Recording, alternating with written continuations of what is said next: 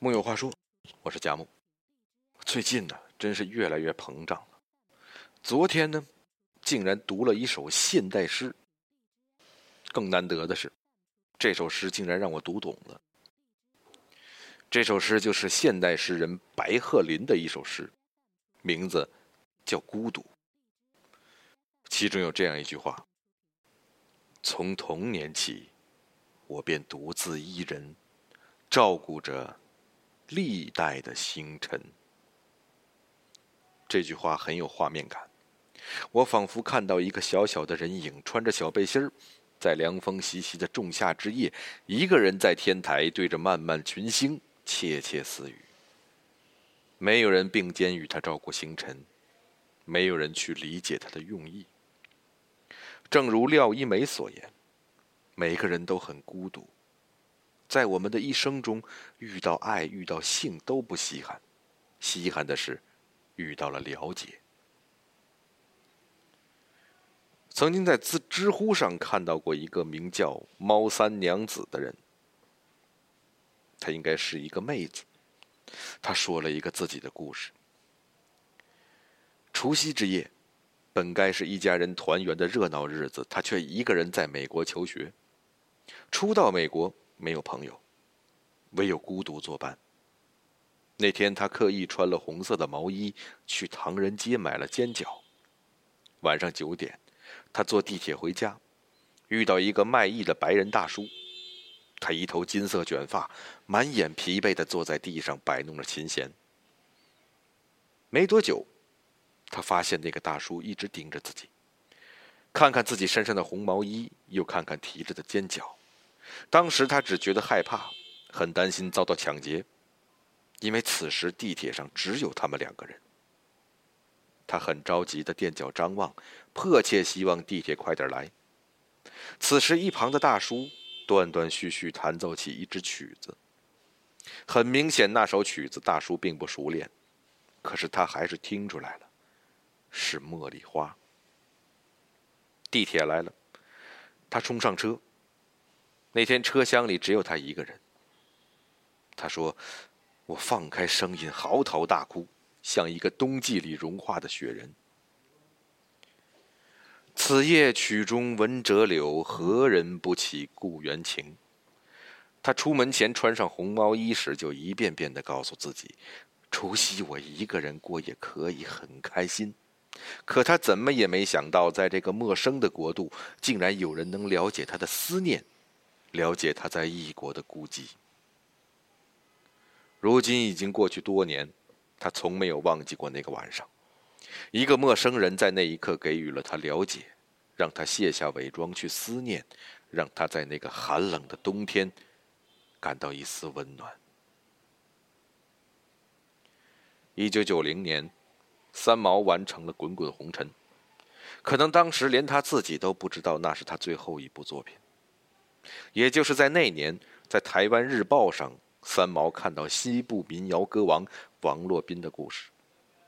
正是这一眼，让他付出生命中最后的热情与爱恋。当三毛看了这个报道之后，就跟朋友直言：“我恨不得立刻飞到新疆去看望他。”果然，三毛刚刚大病初愈，就报名参加了前往新疆的大陆旅行团。当其他游客都兴致勃勃去参观这片神奇的地狱时，他只身去拜访王洛宾。可旁人怎么也想不明白，为什么三毛如此被打动。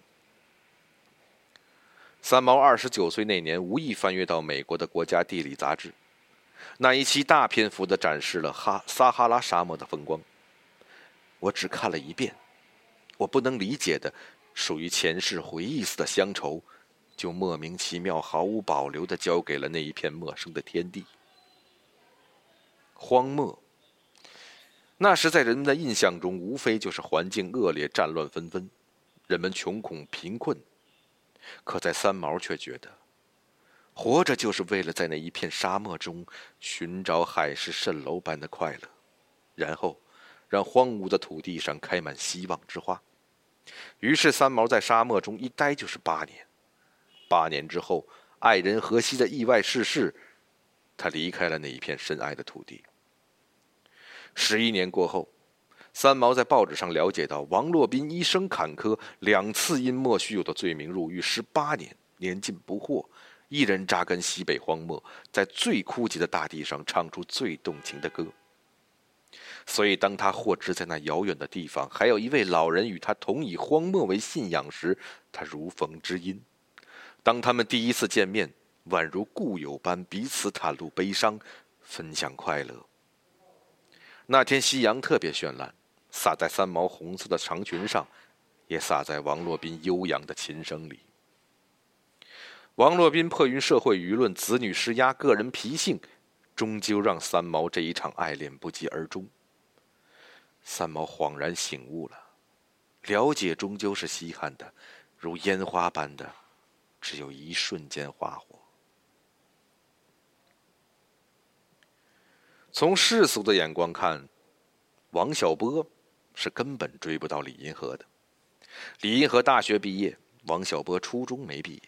那时李银河已经在《光明日报》当编辑，王小波在一个全都是老大妈和残疾人的街道工厂当工人，并且当时李银河已经小有名气，而王小波还没有发表任何东西，默默无闻。当所有人都周旋于世俗之中时，王小波却始终对世俗于不顾。孤独的、特立的独行，走着走着，遇到了另一位独行者——李银河。他能理解他的情书、他的理想、他的所有另类与特别。李银河一直坚定，王小波是个天才作家。四十岁的王小波想要从人民大学辞职，专心写作，所有家人都反对，特别是王小波的大哥，十分愤怒。